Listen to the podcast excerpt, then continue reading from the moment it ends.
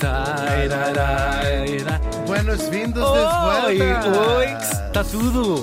Está tudo incrível. Muitas saudades dos nossos mortuchos. É verdade, também tive muitas saudades tuas e aliás, foste referido em todos os episódios que gravámos com o André Santos. Os mortos têm saudades também, não têm? Os mortos também têm saudades, um bom título para um filme pornográfico. Claro. Vamos lá, por favor. Eu arranjo sempre hoje Uh, desculpas para trazer um, um dos êxitos de Whitney Houston, a saudosa Whitney Houston, que também já passou aqui por esta edição. É uma versão sem voz, porque vamos, é, um- é uma música que nos lembra logo eh, heróis de desporto, Epicidade, não É, é verdade, uma música que até deu para os Jogos Olímpicos de Atlanta e o caraças. Aquilo chorava-se muito Aí, naquilo aí. É pá, estamos aqui é para correr, não é para chorar. E é de heróis de desporto que vamos falar, porque estávamos neste dia em 2014 e morri em Lisboa. Ah, então é um herói português. Pois, pois deve ser, então, à partida- Lisboa, claro. Morreu aos 71 anos. Tão novo. Tão novo mesmo. Falamos do jogador de futebol Eusébio. Uau. O Eusébio. Faz sentido chamar este Claro. episódio de épico. É épico mesmo. Eusébio da Silva Ferreira nasceu em 1942 em Lourenço Marques, parece a minha avó a falar, não é?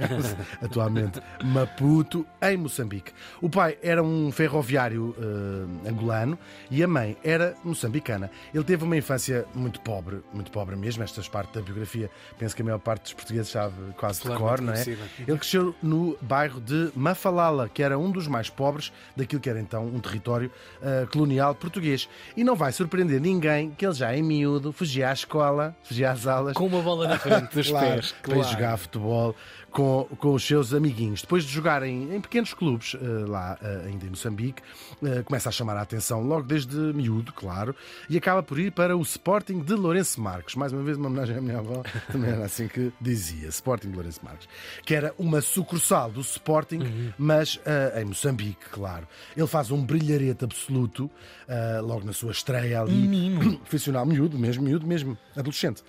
Em 40 jogos marcou 77 gols. Eu não sei Xiça. qual- Até lhe pediam, para lá, não marques Ah, mais. Eu não sei qual eram os adversários lá Sim. do Sporting de, de Lourenço Marques, mas não deixa de ser incrível. Isto é Claro. quase uns- um gol- dois golos, aliás, por jogo. De tal maneira chama a atenção que começa a ser cobiçado pelos três grandes clubes da que se chamava Metrópole, Uhum. portanto, Portugal, cá no continente europeu. Quem eram os três grandes? Eram, eram os mesmos, Os não mesmos. muda nada. Isso também é sempre. É Vem sempre o os- mesmo e mais forte. Sempre o mesmo. Sporting, Porto e o Benfica. Há uma disputa. Disputa. ah, não, que é isto nesta. Muito intensa para comprá-lo. É uma história quase de, de- de filme, não é? É uma história de filme, não é? É mesmo. Sim, Os sim. uns queriam. A mãe dele sempre metida nas negociações, bem, também porque o filho era adolescente, não é? Hum. Pois. Ela é uma mulher de grande fibra e é, também decidia aquilo tudo, claro. Bem, e claro, preocupada para onde é que ia o filho, não é? Claro. Do outro lado do, do mundo, praticamente. Ah, isto se fosse em Itália, esta história das- da compra do, do Eusébio, acordavam todos com uma cabeça de cavalo ao lado. Ah, pois. Mas não foi tanto. Claro, meteu-se ali o Sporting, meteu-se o Benfica, até o Porto, é, isso tudo. O Benfica acaba por ganhar, claro, essa negociação. ahm, e em 1960 lá chega aquele miúdo de 17 anos a Uau. Lisboa. Sim, eles não conseguem jogar logo nessa época, porque entretanto o Sporting de Lourenço Marques pôs uma providência cautelar, porque queria uma indemnização grande. Ah, o Benfica teve que esconder, entre aspas, no, no Algarve, teve assim um tempo Oh, meu. Deus. Foi mesmo uma história Sim, de sim, filme. sim, tudo. Claro, depois nos anos 60 isto é, é, é- Ganha outros contornos. Claro, tem, tem, tem tudo muito mais graça. Ah, ele, tanto não joga nessa época ah, e vai jogar no ano a seguir, 1961, em que começa a jogar na equipa do, do Benfica. E lá ia ele com os colegas, na altura eles iam de elétrico para, para os treinos, estavam lá no lar dos jogadores, como se chamava, ah, e ele ia contando, aos, já a jogar, não é? Mas ia contando aos colegas de equipa, Uhum. dizia assim: o meu sonho é ser campeão e ganhar as taças todas, e os colegas lá pensavam assim: isto agora ainda agora chegou. Ah, cá está. Hum, deve ser. Já está com a mania das grandezas. Já acha que vai.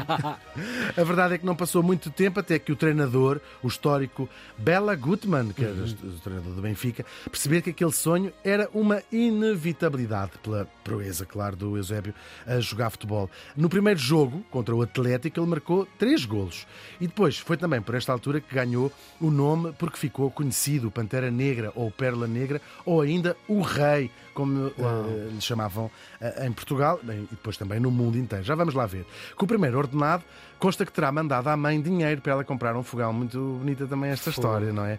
Ele vai se estrear pela uh, seleção nacional ainda nesse ano, portanto, estamos em 61, e é um miúdo quando se torna o jogador mais famoso de Portugal, portanto, nestas, nestas provas. Tão rápido. Toda a gente que sim, sim. que era respeitado pelos rivais, mesmo quem jogava contra hum. ele, no Sporting ou no Porto ou que fosse, respeitava imenso o, o, o Eusébio. Para além de respeitar, tinha um imenso medo dele em, em As campo, balizas é? deles também respeitavam claro. os gols que levavam. Mas era mesmo, pois. claro. Uh, e também admiradíssimo já pelo público, até podemos dizer de, de todos os clubes, era assim claro, uma, claro. uma, figura. O público que, lá diz assim, lá tem ele fica esta conversa, mas claro, o público que nestas coisas das vitórias, como sabemos, suspende sempre o seu racismo.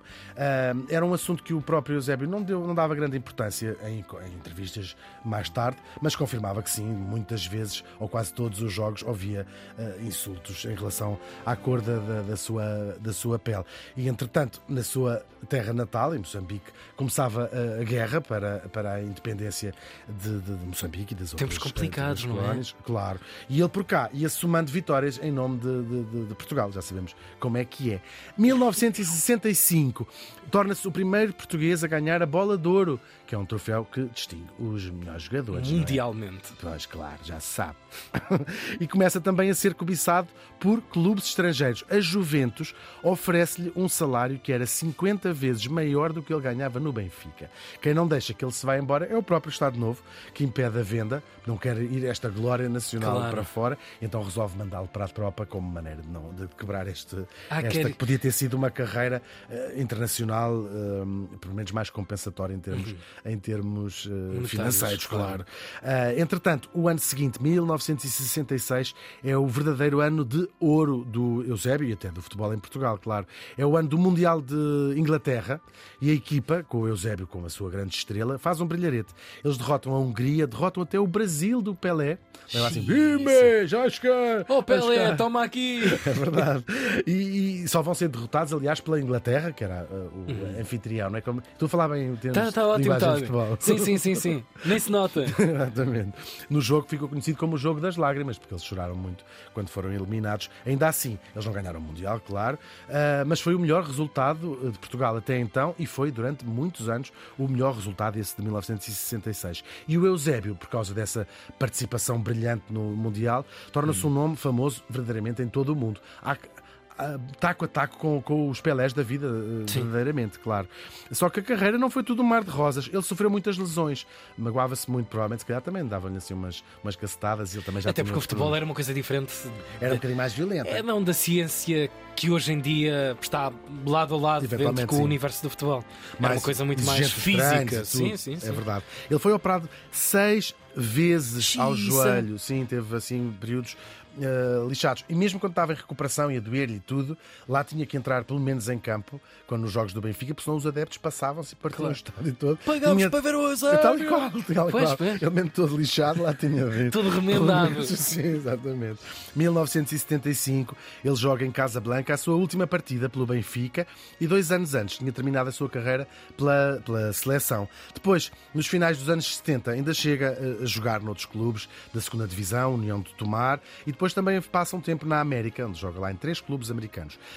Um, e no final de contas, ao longo da sua carreira, tinha marcado 733 golos em 745 golos, que jogos. Absurdo. É incrível, incrível marcador mesmo.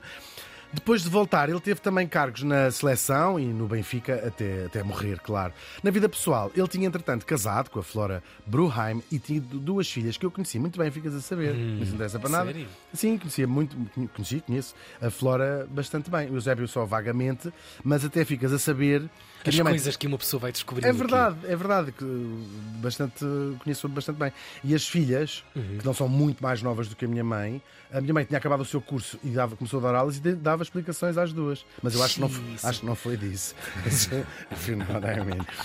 Até Isto tudo muito bonito até aquele dia de janeiro, depois de uns sustos que tinha levado ao hospital por três vezes, tudo muito mediático, as pessoas faziam-se uhum. reportagens à porta do hospital. Claro. Meu Deus, está o Eusébio um doente. Herói, está o Eusébio é? doente. Claro, Sim, ele tinha tido claro. um AVC também fora, um, eu estava a acompanhar um jogo uh, e tinha, teve internado assim várias vezes, até que naquele dia de janeiro dizia eu, Portugal acorda com a notícia que tinha morrido o seu verdadeiro ídolo do, do futebol. Uhum. Houve uma enorme comoção nacional. Bom, nacional e internacional, porque em vários estados e pelo mundo fez-se um minuto de silêncio antes dos, dos jogos, depois que foi é um grande nome, claro, claro. do futebol mundial. Hoje... Estas figuras tornam-se, de alguma forma, o próprio desporto que praticam, não é? Claro. Pelé é não futebol, tem... Eusébio qual, é futebol. Qual, tal e qual. Claro que vais acrescentando à medida que os anos passam, claro, acrescentas claro, mais nomes, hum. mas há assim umas figuras que serão eternas nesta história do futebol. Claro, não... claro e, não são assim tantas quanto isso, estes, uhum. estes quase mil não é? Desta, desta história.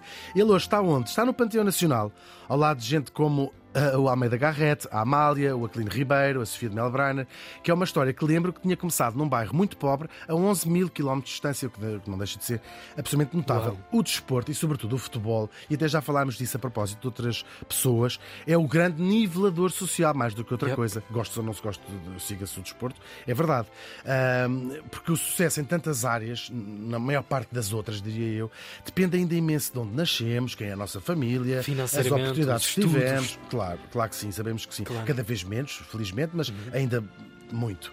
Uh, e às vezes até do nosso género, do nossa cor da nossa pele. Claro. Portanto, o futebol é o contrário disso tudo. O sucesso no futebol depende de uma coisa que, em princípio, quase toda a gente tem, são dois pés, basicamente. Nem toda a gente tem, mas hum, vou dizer a esmagadora maioria das pessoas no mundo tem dois pés. E mesmo com o joelho todo lixado, ele lá foi ganhando o seu lugar como um dos melhores jogadores de sempre. Claro que ele viveu antes do tempo em que os jogadores de futebol eram multimilionários, os multimilionários mais oh, famosos é. do planeta. Uhum. Isso é verdade. Mas conseguiu outra coisa com o seu talento esportivo e, sobretudo, e todos nos lembramos disso, com o seu caráter, porque também está em, em causa nestas coisas. Mais do que uma lenda, tornar-se um verdadeiro símbolo nacional. E essas coisas, claro, não têm preço. O Eusébio morreu faz hoje 10 anos.